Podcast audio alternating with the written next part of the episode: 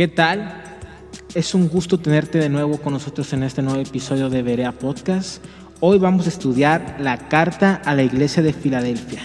Quédate con nosotros y comenzamos.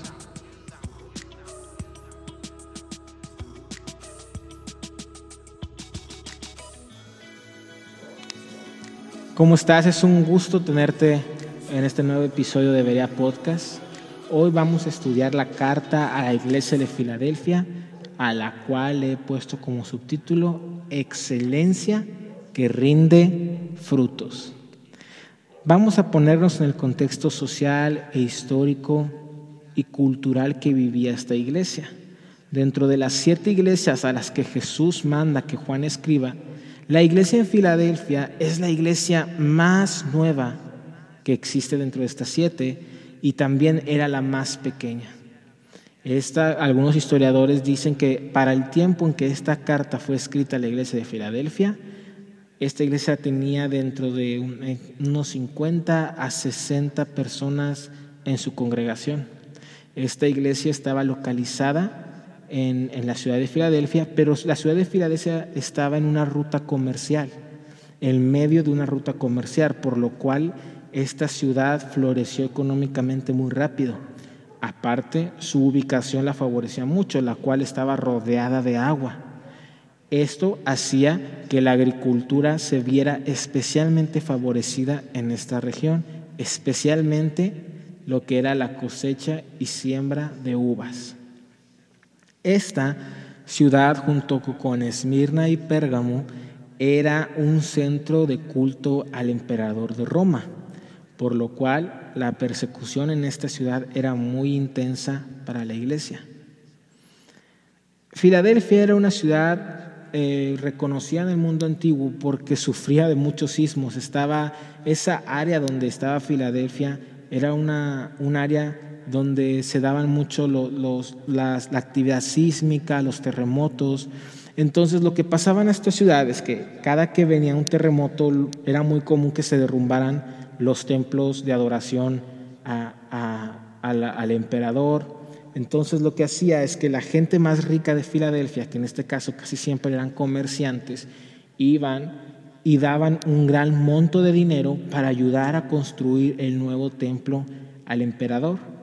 En respuesta o agradecimiento a estas acciones, los que construían el templo al emperador escribían los nombres de estas personas que donaron dinero en las columnas del templo. Entonces, cuando la gente venía a adorar al emperador, a dejar tributo o a presentar adoración, podían entrar y veían en las columnas, por ejemplo, no sé, eh, veían el nombre del carnicero de la ciudad y decían, oh, mira, ese hombre es importante porque tuvo dinero para donar y que se construyera este templo tan enorme.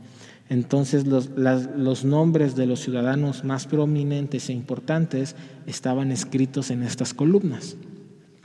Ahora, en el, en el capítulo 3, versículo 7 dice, escribe al ángel de la iglesia en Filadelfia. Esto dice el santo, el verdadero, el que tiene la llave de David, el que abre y ninguno cierra, y el que cierra y ninguno abre. Aquí Jesús se presenta primero como un santo y verdadero. Aquí nosotros tenemos que saber que santo significa separado. Jesús aquí estaba tomando la divinidad del, Dios de Israel, a decir, yo soy santo, el Dios santo, esa misma santidad que, estaba en el Dios de Israel, del cual hablaron los profetas, de cual, del cual hablaron, habló Moisés, esa misma santidad está en mí. Nosotros tenemos que saber que Jesús es santo. Él es el hombre más santo que existe, que existirá y que existió. Él está separado completamente de la creación. Él está separado aún de los ángeles, de los seres vivientes, de los querubines, de los serafines. Él está en otro nivel. A Él es el ser no creado. Él no tiene principio ni fin de días. Si todo lo existente de lo creado y lo existente dejaran de existir, aún Dios existiría porque Él es santo, Él está separado, Él está en otra categoría. Y aquí también dice que Él es el verdadero, que la verdad está en Él. La verdad es una persona y esa persona es Jesucristo. Él dijo, yo soy la verdad, el camino y la vida. Entonces, aquí básicamente Jesús estaba diciendo, yo soy Dios. Iglesia de Filadelfia, recuérdenlo, yo soy Dios. Lo están haciendo muy bien. Ustedes están guardando de adorar a otros dioses, incluso cuando esto significa que los condenen a muerte. Pero eso no es en vano. Yo soy Dios. Yo, Jesucristo, valgo la pena. Yo los cuido y cumplo cada una de mis promesas, porque cada palabra que sale de mi boca es verdad. También vemos que se presenta como aquel que tiene la llave de David. La llave de David hace referencia a los tiempos antiguos de los reyes de Israel. Cuando el rey en que había en ese entonces sobre Israel tenía un hombre de confianza que era su mano derecha, a él, a este hombre, el rey le entregaba una llave enorme de madera que se colocaba en los hombros, la cual era llamada la llave de David en honor al, al, segundo rey de Israel, el rey David. Y, y simbolizaba la autoridad y la plena confianza que el rey tenía a este hombre para administrar su reino. Si quieres algunas referencias o leer algo sobre la llave de David, te recomiendo Isaías capítulo 22, versículo 20 al 22. Eh, ahí hay una, hay una ilustración muy buena sobre la llave de David. Y aquí básicamente lo que Jesús dijo, dice es, eh, mi Padre, como el Rey de los cielos, me ha dado la llave de David. Él me ha dado la plena autoridad, tengo la plena confianza del Padre para administrar su reino. Yo mismo, Jesús, cargó sobre sus hombros la llave de madera más pesada de la historia, cargó la cruz, la, con la cual Él murió en ella y con eso abrió la puerta de salvación para todos. Y ahora Él tiene la llave de David, la cual enfatiza la autoridad y el poder que le ha dado el Padre por sobre todas las cosas. Porque Jesús, por hacerse obediente hasta la muerte y muerte de cruz, dice que Dios le ha dado un nombre que es por sobre todo nombre. Y ahora Él tiene toda autoridad y todo poder. Aquí dice en el versículo 8, yo conozco tus obras. He aquí he puesto delante de ti una puerta abierta, la cual nadie puede cerrar, porque aunque tienes poca fuerza, has guardado mi palabra y no has negado mi nombre. Hermano, tenemos que saber que Dios ama a aquellos que guardan su palabra con perseverancia. El camino es difícil, pero la recompensa al final es extremadamente valiosa y nuestra recompensa, si tú y yo hemos creído en la promesa de salvación del Señor Jesucristo y hemos nacido de nuevo, esta recompensa no es más que otra más que el Dios Jesucristo. Cuando más cansados estamos, cuando más lastimados, cuando más oscura parezca la situación, cuando más difícil se pone la prueba, hay una promesa. Esa promesa es que si guardamos y perseveramos, Dios nos recompensará con la vida eterna. Dios mismo ama este tipo de creyentes, los que abandonan todo por Él y guardan su palabra en el corazón. Abro un paréntesis. Dice la escritura que Dios no hace acepción de personas. Él no tiene favoritos. No estoy diciendo que Él ama más a los que se abandonan, etc. Él ama a todos de, una manera, de igual manera. No hay alguien que, Dios ame más o menos. Dios nos ama a todos con un amor infinito, con un amor incondicional y con un amor perdurable. Pero Dios se revela más a aquellos que deciden vivir una vida obediente, que deciden vivir una vida abandonada a los pies de Jesucristo. Ahora, en la vida del creyente es muy fácil ser obedientes y fieles cuando todo va bien, ¿no? Cuando las cosas en nuestra familia van de una buena manera, cuando el trabajo está dando frutos, cuando eh, nuestra vida dentro de la sociedad está correcta, cuando tenemos buenas calificaciones, cuando estamos fuera de peligro, todo ahí es muy fácil ser fieles a Dios, hermano. Pero los verdaderos discípulos son aquellos que aman y siguen al Señor Jesucristo hasta el final, aunque todo se vea oscuro. Cuando tú y yo somos fieles en los días difíciles, es cuando se empieza a formar el carácter, cuando se empieza a formar en nosotros el carácter de Jesús, cuando Dios empieza a trabajar en nuestras vidas y cuando Dios empieza a depositar en nosotros propósitos, empieza a, derramar en nosotros dones, empieza a derramar en nosotros eh, más de sí mismo para hacernos conforme a la estatura del varón perfecto. Hay que recordar, desde, desde el comienzo de la historia, Dios ha se ha glorificado en hombres que le han sido fieles, que le han sido fiel, perdón, en tiempos difíciles. Dios escogió un Moisés que le fue fiel durante 40 años en el desierto. Dios escogió un Josué que le fue fiel a Moisés aun cuando no había nada, cuando no era nadie. Dios escogió un Samuel que le fue fiel cuando, desde pequeño cuando estaba a la sombra de Elí. Dios escogió un David que le fue fiel durante cerca de 20, 25 años escondiéndose y huyendo en desiertos. Dios escogió a un José que le fue fiel en la prisión más oscura de Egipto. Dios escogió a un Ezequiel, a un Jeremías, a un Isaías que le fueron fieles aún en las persecuciones más difíciles que, que sufrieron a manos del pueblo de Israel. Dios escogió a un Daniel que le fue extremadamente fiel en momentos de persecución en la ciudad más inmoral del mundo antiguo en su época. Daniel escogió ser fiel aún, aún para ser lanzado a un, a foso de leones. Dios, eh, Daniel le fue fiel a Dios. Dios escogió usar a un Elías y a un Eliseo cuando se guardaron en los tiempos más perversos que podían haber estado pasando en, el reino de Israel, bajo el reinado de Acab, uno de los reyes, o si no, que el rey más perverso en su tiempo. Dios escogió usar a Juan para escribir Apocalipsis cuando Juan estaba era anciano y estaba exiliado en la isla de Patmos sin nada que comer, sin nada que beber. Y así podemos seguir poniendo ejemplos, pero cuando somos fieles a Dios en los tiempos más difíciles es cuando recibimos más de Él y podemos ver más de su gracia operando en nosotros.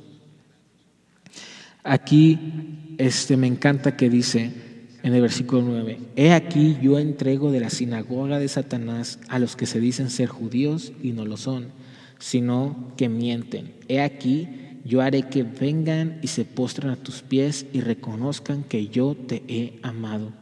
Por cuanto has guardado la palabra de mi paciencia, yo también te guardaré de la hora de la prueba que ha de venir sobre todo el mundo para probar a los que moran sobre la tierra. Esta iglesia es impresionante. Jesús la halagó y solo le encargó una cosa, y esta fue que siguiera haciendo lo mismo. Esta es una iglesia que no recibe corrección alguna de parte de nuestro Señor. Estos hombres y mujeres de Filadelfia estaban siendo fieles a un nivel extremo. No había en ellos algo que reprochar, no había idolatría, no había inmoralidad, no había tibieza, no había religiosidad, estaban encendidos en amor por Jesús. Ahora yo te pregunto, ¿será alguna coincidencia que fueran la iglesia más nueva? Yo creo que no. Yo creo que todos hemos, hemos sentido este cuando nos convertimos al Señor Jesucristo, queremos trabajar por Él, estamos encendidos, somos esos cristianos que se acaba el domingo y ya estamos contando las horas para volver a la iglesia, ya queremos ir a orar, ya queremos ir a leer la palabra. Ese es el fuego del primer amor y estos cristianos lo tenían. Estos cristianos, como eran la iglesia más nueva, probablemente estaban caminando en este mismo fuego por el Señor Jesucristo. Estaban en el primer amor, encendidos completamente, y aunque estuvieran bajo persecución, estaban siendo fieles y gozosos aún hasta la muerte. Y aquí vemos cómo Jesús le dice que como ellos han guardado su palabra, así Él también los guardará. Básicamente, Señor Jesús les dijo, ustedes, iglesia de Filadelfia, me han obedecido completamente. Han demostrado que me aman a través de su obediencia. Entonces yo los protegeré del tiempo de gran prueba que está por venir. Las recompensas que Dios da a aquellos que, no, que son obedientes son enormes. Nuestro Dios es un Dios de abundancia, al igual que sus promesas y sus recompensas hay que recordar la palabra y la promesa que dice, Dios honra a quienes lo, le honran. Cuando tú y yo padecemos persecución laboral, padecemos persecución espiritual, padecemos persecución en nuestra familia, por ejemplo, aquellas personas que vienen de familias, eh, no sé, musulmanas, que vienen de familias hindúes, que se vuelven a cristianismo y de repente su familia los descubre. Hay, hay gente que deja, que son echados de su casa por ser cristianos. Hay gente que, que pierden eh, su ciudadanía por ser cristianos. Hay gente que muere por tomar la decisión de, seguir al Señor Jesús. Hay gente también que tal vez eh, es, pierde su trabajo por seguir al Señor Jesús. Hay gente que pierde tal vez cosas menores, por decirlo de una manera, pierde la oportunidad de ir a una cena familiar por seguir al Señor Jesús, pierde la oportunidad de, crecer en, ámbitos profesionales por seguir al Señor Jesús, eh, pierde oportunidades y lo deja todo atrás por seguir al Señor Jesús. Esas personas, Dios las recompensa de maneras extraordinarias, porque Él ve cuán precioso ese sacrificio que ellos están haciendo, hermano. Y, Dios dice, yo recompenso y honro a los que me honran. Entonces es una promesa de nuestro Dios. Así que cuando ustedes, cuando estemos pasando dificultades por, a causa del nombre de nuestro Señor Jesucristo, Él dice, gócense, gócense porque de ustedes es el reino de los cielos y Dios nos honrará de gran manera cuando soportamos la persecución por su nombre. En el versículo dice, al que venciere, en el versículo 12, perdón, dice, al que venciere, yo lo haré columna en el templo de mi Dios y nunca más saldrá de allí. Y escribiré sobre él el nombre de mi Dios, el nombre de la ciudad de mi Dios, la nueva Jerusalén, la cual desciende del cielo de mi Dios y mi nombre nuevo. Aquí Jesús les estaba diciendo básicamente, iglesia de Filadelfia, ¿Han visto cómo esos hombres y mujeres importantes escriben sus nombres en las columnas de los templos de la ciudad? Bueno, si continúan así, siendo fieles y amándome aún en las horas más oscuras, yo, Jesucristo, Dios mismo, escribiré sus nombres en las columnas del templo de mi Dios el Padre el cual es el templo más importante de todos y el único y verdadero, y nunca tendrán que dejar la presencia de Dios, siempre estarán cerca de mí. Wow, hermano, esta es personalmente la recompensa más preciada para mí dentro de las siete recompensas que hace Jesús a estas iglesias. Me parece que es la recompensa personalmente más gloriosa. Aquí Jesús dice, hay un templo ahí en el cielo, en la nueva Jerusalén, donde está mi trono al lado del trono de mi Padre, donde están los 24 ancianos rodeando nuestros tronos, donde están billones y billones de ángeles cantando a nuestro alrededor, donde hay los cuatro seres vivientes llenos de fuego, con ojos por delante y por detrás, que están cantando Santo, Santo, Santo, mientras los 24 ancianos están arrojando sus, coronas a nosotros, diciendo Santo, Santo, Santo, y enfrente del trono de mi Padre y de mi trono están siete antorchas de fuego, las cuales son el Espíritu Santo.